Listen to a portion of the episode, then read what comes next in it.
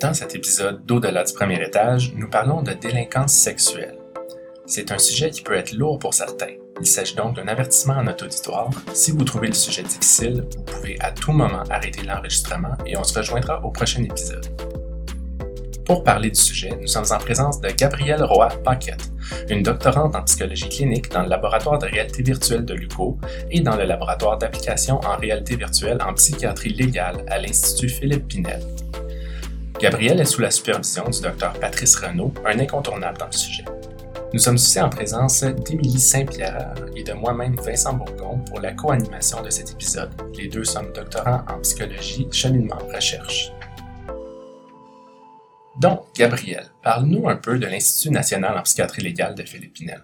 Philippe Pinel, c'est un établissement euh, qui vise entre autres l'évaluation puis le traitement des de patients qui présentent un risque élevé de violence. Puis parfois, cette violence-là est de nature sexuelle.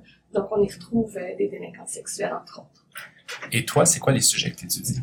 Euh, principalement, moi, j'étudie l'implication de la réalité virtuelle en délinquance sexuelle, donc de ce qui se passe au laboratoire à Pinel. Puis, euh, mon deuxième volet, je vais traiter euh, l'implication de la réalité virtuelle dans la consommation de pornographie. Et Gabrielle, est-ce que tu peux nous parler un peu de ton cheminement en recherche à l'ICO? Comme toute étudiante euh, au baccalauréat, à ma première année, euh, je savais pas trop dans quoi je voulais m'impliquer, mais je savais que j'avais l'intention de me rendre au doctorat pour devenir psychologue. Puis, j'ai commencé à réaliser que ben, c'était le temps que je m'implique dans un laboratoire de recherche. Puis donc, c'est vers le début de ma deuxième année de bac que, je me suis impliquée au laboratoire euh, du PRISM à l'UQO, un laboratoire euh, de recherche sur la santé mentale des enfants.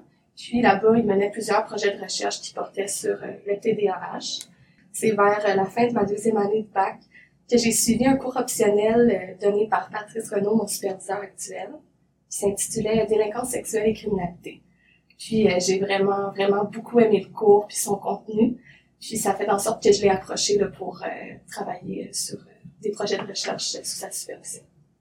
Puis là, euh, on parle d'une clientèle assez différente. Là, on est passé de travailler avec les enfants à potentiellement des délinquants sexuels. Alors moi, je me demande, qu'est-ce qui t'intéresse dans ce domaine-là? Ça a toujours été un intérêt pour moi, on peut dire, en une quelque sorte de, de fascination là, pour la délinquance sexuelle puis la criminalité en général. c'est plus un intérêt de recherche qu'un intérêt clinique. Mais euh, ça m'a toujours fasciné un peu d'essayer de comprendre euh, ce qui mène certaines personnes à développer des préférences sexuelles déviantes, puis à devenir euh, au final des délinquants sexuels. La population générale va souvent s'attarder à un côté de la médaille, c'est des personnes dangereuses, puis je suis d'accord, qui ont un potentiel très dangereux. C'est important aussi de regarder l'envers de la médaille, puis de comprendre que c'est une population qui est souvent très souffrante. Et puis, Gabrielle, c'est quoi les facteurs de risque qui pourraient rendre une personne plus, euh, disons, à risque de devenir un délinquant ou euh, avoir des déviances sexuelles? Je pense qu'il y en a une panoplie de facteurs de risque, mais on peut penser rapidement à l'abus sexuel à l'enfance, euh, à l'hypersexualité. Donc, si quelqu'un est exposé à, à, la sexualité précocement dans sa vie, euh, puis des niveaux de testostérone élevés aussi, ça peut jouer sur le niveau de contrôle des individus. Ça, ça serait des facteurs de risque puis moi, je me demande, est-ce qu'une réhabilitation est possible avec ces gens-là? Moi, personnellement, je crois à la réhabilitation. Il y a des études qui démontrent que les délinquants sexuels qui reçoivent euh, un traitement adéquat, euh, ils ont beaucoup moins de chances de récidiver que les délinquants sexuels qui ne suivent pas de traitement. Ce que je trouve beau là, à l'Institut Pinel, c'est qu'il y a dans le fond des services d'évaluation puis de traitement qui sont très humains à une population qui est hyper marginalisée dans la société. Tu parlais tantôt de souffrance chez ces gens-là. Euh, moi, la façon dont je me l'étais fait euh, expliquer euh, les délinquances sexuelles, etc., c'est que tu sais, des préférences euh, sexuelles envers, par exemple, des gars qui ont des préférences envers les blondes, d'autres envers les brunettes, d'autres envers les rouquines, ou des hommes envers d'autres hommes, etc. Mais pour eux, dans le fond, c'est une, une genre d'orientation ou une préférence envers quelque chose qui est pas nécessairement adéquat ou sain. Puis la, souffrance vient, j'imagine, corrige-moi si j'ai tort, fait qu'ils ont une préférence envers quelque chose qu'ils savent qu'ils peuvent pas avoir ou qu'ils devraient pas avoir ou qui est malsain, c'est ça? Euh, oui, ben, je pense que la souffrance ouais, peut venir entre autres du fait que ben, c'est pas accepté, c'est pas typique, c'est pas normal en société. Donc le fait de savoir ça, là, que c'est pas accepté, puis qu'on a cette préférence sexuelle là, euh, ça peut générer beaucoup de souffrance chez la personne jusqu'à un point où ça peut venir altérer son fonctionnement. C'est là où ça peut devenir en fait un trouble et non seulement une paraphilie. Est-ce que tu pourrais approfondir un peu par rapport à la différence entre une paraphilie puis un trouble? Selon le DSM, là, quand on parle seulement d'une paraphilie, ben là, c'est des préférences sexuelles qui sont liées à des choses ou des personnes, mais on reste vraiment dans les fantaisies imaginatives. On passe, la personne qui a une paraphilie a pas passé à l'acte, ça lui cause pas de souffrance nécessairement, c'est juste des fantaisies imaginatives qu'elle a. Euh, si on pense par exemple euh, à la pédophilie, ben, ça serait des fantaisies imaginatives par rapport aux enfants prépubères. Ça pourrait être le visionnement de, pornographie juvénile, par exemple. Si on pense, euh, il y a d'autres paraphilies non spécifiées, juste pour nos, auditeurs, là, par intérêt, on peut penser à la zoophilie, mais ça pourrait être des fantaisies imaginatives d'avoir des actes sexuels avec des animaux, la nécrophilie avec les morts, il y en a plusieurs comme ça. Puis, euh, si on pense plus euh, aux troubles paraphiliaques, ben là, c'est qu'il y a la présence d'une paraphilie, donc on- il y, a une, il y a une fantaisie, il y a une préférence sexuelle liée à des choses ou à des personnes, mais on ajoute un élément de détresse ou d'altération du fonctionnement. Puis si quelqu'un a passé à l'acte puis qu'il y a des démêlés avec la justice, ben on se trouve nécessairement dans un trouble.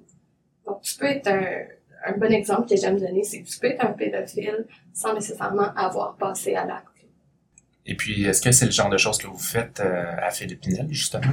Euh, oui, entre autres, là, à Pinel, on retrouve des individus avec un trouble pédophile, donc il y a des agresseurs sexuels d'enfants. On retrouve également des agresseurs sexuels d'adultes, donc tout simplement des, des violeurs, et d'autres gens avec un risque de violence élevé, là, autre que sexuel. Donc, c'est des gens qui ont déjà passé à l'acte. Exactement. Où est-ce que la réalité virtuelle entre en jeu dans les traitements à Philippe Pinel? Au laboratoire euh, à Philippe Pinel, les patients peuvent être soumis à une pleine immersion virtuelle, euh, de un pour faire euh, l'évaluation de leurs préférences sexuelles déviantes, puis aussi pour aller euh, mieux étudier leur niveau d'autorégulation, de dangerosité, d'impulsivité. Ça, c'est tous des éléments qui nous renseignent sur le niveau de contrôle qu'une personne est capable d'exercer sur ses impulsions sexuelles. L'avantage de l'immersion virtuelle à Pinel, c'est qu'on peut, avant même de, faire un traitement, ben, on peut aller établir un diagnostic. Bon, est-ce que la personne sait que c'est quoi ses préférences sexuelles? Est-ce que c'est des enfants de 8 à 10 ans? Est-ce que c'est des enfants de 6 à 8 ans? Pour mieux orienter le traitement. Aussi, ça peut être utilisé euh, pour euh, vérifier le succès d'un traitement, donc pour voir si la personne est apte à réinsérer la société. Est-ce qu'elle va être capable de- d'exercer un contrôle justement sur ses impulsions, être capable de se contrôler là, en, société. Puis, euh, c'est ça, le laboratoire est aussi utilisé à différentes fins de recherche. Puis, euh, comment vous procédez en fait pour évaluer les préférences personnelles euh, d'une personne déviante là, sur d'un point de vue sexuel? Est-ce que vous faites simplement lui poser une question ouverte ou il y a des méthodes un petit peu plus développées, scientifiques, un petit peu plus rigides là, que Un petit peu plus utilisez? scientifique, oui. Dans le fond, ce qui est important de savoir, c'est que pour évaluer des préférences sexuelles déviantes, tu as besoin de différents types de techniques. Tu as besoin des techniques pour venir susciter, donc provoquer une réponse sexuelle chez le patient. Puis tu as aussi besoin de techniques pour, pour venir mesurer euh, cette réponse euh, sexuelle-là. Donc, euh, les techniques qui sont utilisées pour susciter une réponse sexuelle, euh, autrefois, euh, c'était des, des images à caractère érotique. On parlait de bandes audio. Mais on s'entend que ça n'avait pas provoqué une réponse sexuelle comme on la retrouverait dans la réalité. Là. On, est, on est pas mal loin de ça. La personne est capable d'exercer quand même un assez gros contrôle. là. Si c'est juste une bande auditive, elle peut penser à autre chose, par exemple. Donc, euh, tranquillement, pas vite, au, laboratoire Pinel, ils ont développé des stimuli audiovisuels. Donc, c'est ce qui est utilisé présentement. Donc, c'est des stimuli virtuels de base. Il y a des personnages virtuels avec des bandes audio. Puis avec le casque VR, dans le fond, le patient est, euh, immersé dans cet environnement-là. Puis en ce moment, le Pinel travaille à développer une série de scénarios virtuels complexes où euh, l'expérience pourrait être encore plus personnalisée euh, aux préférences sexuelles du patient. Donc on pourrait y aller selon, euh, je sais pas, la couleur de cheveux qu'il veut, la grandeur de la personne, de, de l'enfant. Donc, euh, c'est ça. Puis l'avantage avec la réalité virtuelle, c'est que ça permet vraiment de rendre l'expérience hyper réaliste. Donc là, on est capable de se rapprocher d'une réponse sexuelle qu'on retrouverait dans la réalité. Tu as dit aussi que euh, ça prenait des techniques pour mesurer l'excitation sexuelle. Comment vous faites ça? Oui, mais dans le fond, euh, il y, a, y a trois types de données euh, qui sont typiquement prises aujourd'hui. Il y a une mesure qui est assez ancienne, ça s'appelle la plétismographie pénienne. Donc, c'est une des mesures, ben, c'est le protocole de mesure qui est le plus répandu en Amérique du Nord. Puis, euh, c'est présent depuis les années 60-70. Donc, un petit peu arriéré, il y a beaucoup de débats parce que c'est un outil qu'on vient euh, placer au bout du pénis. Donc, c'est un outil qui fonctionne juste pour les hommes, en fait. Euh, donc, c'est une technique qui est très intrusive, puis ça vient mesurer la circulation sanguine au niveau du pénis. Parce que quand un homme est excité, ben, il y a plus de sang qui circule dans cette région-là. On peut le voir avec, euh, avec ces données-là assez clairement si euh, le patient est excité. D'autres types de données euh, qu'on a commencé à rajouter dans les dernières années pour pouvoir répondre aux, aux critiques de la plétismographie pénienne, c'est l'électroencéphalographie. C'est des électrodes qui sont placées au niveau de la, de la tête là, pour pouvoir mesurer l'activité électrique du cerveau. Donc, il y a des études qui montrent que quand une personne est excitée sexuellement, il y a certaines régions qui s'activent dans le cerveau. Euh, puis aussi, on est capable de contrer euh, le fait que, est-ce que la personne est en train de se forcer à penser à autre chose pour pas être excitée? Fait que ça, c'est des choses qu'on est capable d'aller voir avec euh, le EEG. Puis finalement, il y a des données oculomotrices qui peuvent nous renseigner sur l'excitation sexuelle, donc le mouvement des yeux, le clignement des yeux. Pour mesurer l'excitation sexuelle chez les femmes, J'imagine que vous utilisez majoritairement le G ou est-ce qu'il y a d'autres euh, types de, de, mesures qui vous permettent euh, d'évaluer leur niveau d'excitation? Dans le fond, ben, c'est un peu difficile pour moi de répondre à ça juste parce qu'à Pinel, euh, les recherches sont faites exclusivement sur des hommes. Puis la plétismographie pénienne, comme j'ai dit tout à l'heure, ben, ça se fait seulement sur les individus qui ont un, pénis. Donc, pour les femmes, je sais pas, c'est ça serait quel quel outil là, qui serait utilisé pour mesurer. Le EG puis les données oculomotrices seraient encore valides à utiliser sur les femmes, mais j'imagine qu'il y a un autre instrument là, qui permet de mesurer ça. Mm-hmm. Et puis, tu as dit qu'à Philippinel, c'est surtout, ben, dans le fond, toutes les recherches, c'est sur les hommes. J'imagine que c'est parce qu'ils sont en plus grande quantité, les hommes. Euh... Oui, ben, dans le fond, euh, c'est ça. Fait en général, en société, les statistiques montrent que c'est principalement euh, des hommes qui commettent des actes euh, criminels de nature sexuelle. Euh, c'est sûr que ça élimine pas le fait qu'il doit y avoir des femmes. puis encore une fois, c'est peut-être parce que justement les, hommes ils ont moins tendance à, dire qu'ils ont été victimes d'actes comme ça, ou parce que les hommes peut-être ont des niveaux d'impulsivité ou de testostérone plus élevés, puis qui commettent plus d'actes de violence comme ça. Ça serait comme un, un débat à aller à avoir. Et aussi, j'imagine, il manque beaucoup de données à savoir euh, c'est quoi le pourcentage de, de violences sexuelles réelles, etc. Donc, il y en a beaucoup qui sont non déclarés. Oui, absolument. C'est ça. Donc, on a, on a toujours un point d'interrogation dans ce qui n'est pas déclaré. Mm-hmm. Exact. Donc, Gabriel, je me demandais, on sait qu'il y a des gens qui euh, ont des préférences sexuelles, comme par exemple le sadomasochisme, etc., où il y a de la douleur au lit qui entre en jeu? Et puis, si, par exemple, une personne qui est euh, plus sadique et une personne qui est plus masochiste, qui se rencontrent, qui sont ensemble, ils, ils vivent très heureusement dans leur euh, sexualité, il n'y a pas de, un niveau de stress qui rentre là-dedans c'est quoi la limite qu'on a, qu'on trouve pour savoir c'est quoi, à quel point ça devient une délinquance sexuelle? C'est une bonne question. Dans le fond, je reviendrai un petit peu en arrière à tout à l'heure, quand j'ai fait la distinction entre les paraphilies puis les troubles paraphiliaques. Dans le fond, moi, je pense que euh, c'est tout à fait correct là, si deux personnes sont consentantes. Euh, pour le, la personne qui serait sadique, qui veut infliger la souffrance à la victime, puis qui, qui se sent bien là-dedans. Puis l'autre personne aussi qui est consentante, qui est masochiste, qui aime recevoir la souffrance, puis jouer le rôle de la victime là-dedans, qui est consentante. Donc, les deux vivent pas de souffrance par rapport à ça, ça vient pas jouer au niveau de leur fonctionnement. Donc, on n'entre pas nécessairement là, dans un trouble dans ce cas-ci. Je pense que c'est quand même une préférence sexuelle qui est déviante, qui est, qui est déviante de la normalité en société. Mais euh, si les deux personnes sont consentantes là-dedans, je pense que c'est un élément assez important, le consentement. Donc, de ce que je comprends, premièrement, il ne faut pas que ça affecte le fonctionnement de la personne, ce qui est, ce qui est très logique, et aussi, il faut qu'il y ait un consentement des deux côtés. Absolument, parce que s'il n'y a pas de consentement, ben, ça peut générer de la souffrance chez une personne ou l'autre. C'est une bonne réponse. Donc, Gabrielle, si tu avais une conclusion à faire sur le volet de la délinquance sexuelle, ça serait quoi? Je dirais dans le fond que euh, ben, au laboratoire Pinel, je pense qu'il y a beaucoup d'avancées avec la réalité virtuelle. Puis euh, c'est vraiment des avancées qui sont euh, positives parce qu'avec la réalité virtuelle, on peut venir susciter une euh, réponse sexuelle qui est encore plus forte. On peut venir euh, immerser la personne dans un environnement qui est hyper réaliste.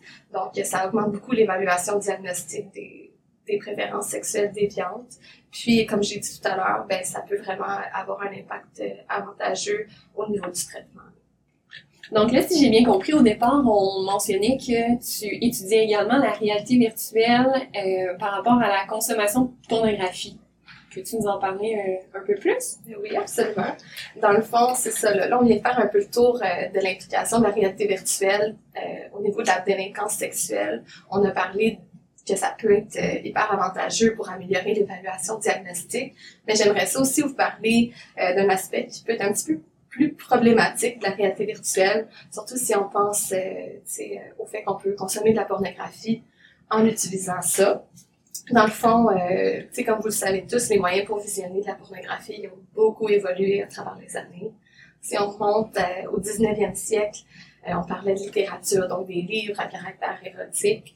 Euh, ensuite, en 1960, euh, avec l'arrivée de la photographie, euh, il y avait des images pornographiques dans les magazines, dans les journaux, comme avec la sortie de Playboy. Puis, pendant les années 70 à 90, dans le fond, il y a des films pornographiques qui ont commencé à sortir sur DVD, sur cassette. Donc, il fallait que tu visionnes vraiment tout le film pour arriver à ta scène pornographique. Puis, euh, avec euh, l'invention d'Internet dans les années 90, ben là, ça a vraiment révolutionné la façon de comprendre puis de visionner de la pornographie parce qu'on pouvait avoir accès à juste des scènes, des vidéos pornographiques, des scènes euh, d'actes sexuels. Puis, depuis les dernières années, depuis les, les 10-15 dernières années, on parle de plus en plus de réalité virtuelle, donc de casque VR pour euh, visionner de la pornographie. Donc, euh, si je comprends bien, les gens à la maison qui possèdent un casque de VR pour, par exemple, jouer à des jeux vidéo, peuvent également l'utiliser pour écouter de la pornographie qui a été filmée pour ce genre de moyen d'écoute. Oui, exactement. Tout compris. Dans le fond, les gens qui possèdent un, casque VR à la maison peuvent autant l'utiliser pour jouer à des jeux vidéo que regarder des vidéos qui ont été faites spécifiquement euh, pour le visionnement avec les casques VR. Puis euh, c'est quand même très populaire, le plus qu'on pourrait le penser. Euh, dans les recherches qu'on est en train de mener au laboratoire, on le voit dans les données que c'est ça, c'est de plus en plus populaire. Il y a même des sections disponibles sur Pornhub pour l'écoute en VR, si ça vous intéresse. Wow! Est-ce qu'il y a un seuil de à quel point la pornographie devient problématique? Je pense qu'il faut euh, regarder le visionnement problématique de pornographie comme quelque chose qui a différents niveaux. Euh, autant on peut parler d'une fréquence excessive, fait que si quelqu'un visionne fréquemment, je sais pas, euh, plusieurs fois par semaine, une fois par jour ou plusieurs fois par jour, on s'entend que là, plusieurs fois par jour, ça peut être, c'est considéré comme la fréquence excessive. mais il faut aussi considérer d'autres aspects comme quel type de contenu est-ce que la personne est en train de visionner. Euh, pour quelles raisons est-ce qu'elle visionne excessivement de la pornographie? Est-ce que c'est pour éviter de vivre des émotions négatives? il y a plusieurs, euh, selon les, les recherches, il y a plusieurs facteurs qui font en sorte que tu visionnes la pornographie de manière problématique. OK, donc c'est pas juste le nombre de fois que tu le fais, c'est aussi le pourquoi tu le fais. Oui, absolument. moi, je pense que le visionnement de pornographie, ça peut faire partie intégrante d'une vie sexuelle qui est, qui est saine. Euh, on s'entend, si c'est plusieurs fois par jour, encore, on rentre dans le volet fonctionnement. Là, si ça t'empêche d'aller à tes cours parce que tu as besoin de te soulager euh, six fois par jour, ben, évidemment, euh, là, juste la fréquence est assez pour considérer que c'est problématique, mais il y a d'autres facteurs aussi. Là. Quel genre de répercussions que ça peut avoir concrètement une personne qui en consomme trop de pornographie ou d'une nature euh, plus problématique, par exemple? Mm-hmm. Selon la théorie de l'apprentissage social, euh, elle propose que plus tu regardes à répétition des images ou des actions, plus tu vas avoir tendance à emprunter des comportements similaires à ça euh, dans ton quotidien à toi. Donc, euh, tu sais, si tu visionnes excessivement de la pornographie à caractère violent, par exemple, ben, tu pourrais avoir tendance toi-même dans tes relations sexuelles, dans, dans ta vie à toi, à, à emprunter des, des comportements sexuels violents avec ton partenaire. Est-ce qu'il y en a de plus en plus de, la pornographie violente sur Internet ou Il y a une recherche que j'avais j'avais lue qui montrait qu'il n'y avait pas nécessairement il y avait pas nécessairement présence de plus de violence, euh, plus de vidéos pornographiques sur Internet, mais par contre, euh, les vidéos qui présentaient de la violence euh, sont de plus en plus violentes. Je m'explique, c'est la pornographie qui était considérée comme hardcore il y a 20 ans. Aujourd'hui, ça n'a plus rapport, c'est softcore. Aujourd'hui, on a un niveau de violence beaucoup plus élevé, là, qui dépasse les normes du temps. Donc, ce que je comprends, c'est en proportion, il n'y en a pas plus, mais la proportion qui est violente est de plus en plus violente. Exactement. Puis est-ce que ça augmente probablement, j'imagine, un peu comme par ceux qui font de la consommation de drogue, etc. Ils ont besoin d'un plus grand hit, là. ils ont besoin plus, de, de, plus en plus à chaque fois. Ouais. C'est-tu dans ce sens-là, selon toi? Oui, un peu. Dans le fond, tu sais, euh, euh, les gens qui visionnent la pornographie juvénile, entre autres. moi, j'ai lu un article qui était super intéressant, un article de journal, pas scientifique, de la presse, euh, qui euh, s'appelait Dans la tête des pédophiles. Puis ça présentait des témoignages de pédophiles euh, qui avaient commencé tout, tout bonnement là, à visionner de la pornographie normale que monsieur tout le monde écoute. Puis euh, tranquillement pas vite, ben, sont tombés à regarder de la pornographie avec des mineurs, tombés sur des sites de pornographie juvénile, donc ils ont développé ces préférences sexuelles déviantes-là. Euh, puis euh, à chaque fois qu'ils visionnaient de la pornographie juvénile, ben, il y avait besoin comme d'une dose plus élevée de violence ou plus élevée d'actes sexuels envers les enfants. Donc un peu comme la consommation, comme tu le soulevais, c'est comme s'il y avait une, forme de tolérance qui se développait. Puis c'est ce qui faisait en sorte qu'ils tombaient un peu dans un tourbillon, là, comme les autres définissaient dans l'article. Puis, dans le cadre de tes recherches, est-ce qu'il y a un type de pornographie sur lequel tu t'intéresses davantage? Oui, tous les, les types de pornographie euh, plus euh, animées, immersives ou synthétiques, qu'on les appelle, euh, c'est des, des, types de pornographie que j'ai fait de la recherche dessus. Entre autres, la pornographie hentai. un type de pornographie euh, qui tire ses origines du Japon, puis qui est de plus en plus populaire en Occident, donc en Europe, euh, en Amérique du Nord. Puis c'est du contenu pornographique qui est animé, donc synthétique.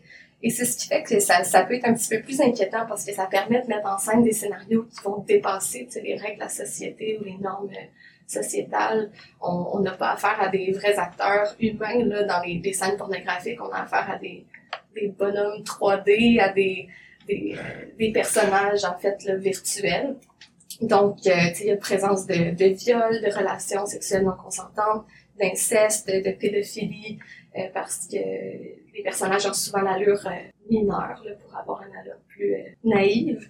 Puis, il y a aussi présence de beaucoup de bestialité dans le hentai, comme par exemple des monstres. Tu sais, je veux pas généraliser encore une fois, je pense que c'est pas juste un type de pornographie qui est, qui est violent, mais il y a quand même beaucoup d'éléments de violence qu'on y retrouve là-dedans, puis ça s'en est de plus en plus populaire en Occident. Donc, Gabriel, si tu peux faire un genre de récapitulation sur la consommation de la pornographie, euh, qu'est-ce que tu dirais à nos auditeurs? Euh, si on considère qu'il y a du contenu pornographique violent puis déviant qui est assez accessible en ligne présentement, puis qu'à ça, on vient ajouter les, le moyen de visionnement de, la réalité virtuelle qui rend l'expérience euh, de visionnement encore plus réaliste, encore plus intense. Ben, il y a de quoi quand même s'inquiéter que certains individus qui, en, emprunteraient des comportements comme ça développent des préférences sexuelles déviantes. Il y a aussi le fait que les enfants maintenant peuvent avoir accès à ça parce qu'il y a beaucoup d'enfants en fait qui ont des classes de réalité virtuelle pour euh, les jeux vidéo, etc. Oui, mais c'est ça, les enfants sont souvent la fine pointe de la technologie, puis c'est pas faux de dire que euh, c'est, je pense que ça, ça doit être une population plus jeune qui, qui détient déjà ça à la maison, par exemple pour euh, gamer, jouer à des jeux vidéo. Donc, euh, on pourrait s'inquiéter, tu sais, qu'ils sont pas à l'abri de ces, de ces impacts-là. Merci beaucoup, Gabrielle, de t'être euh, jointe à nous pour l'épisode d'aujourd'hui. C'est un sujet très intéressant et qui, je pense, va permettre d'en apprendre à plusieurs personnes, en fait, puisqu'on n'en parle pas à chaque jour de, de, la délinquance sexuelle. Merci à vous deux de m'avoir invité.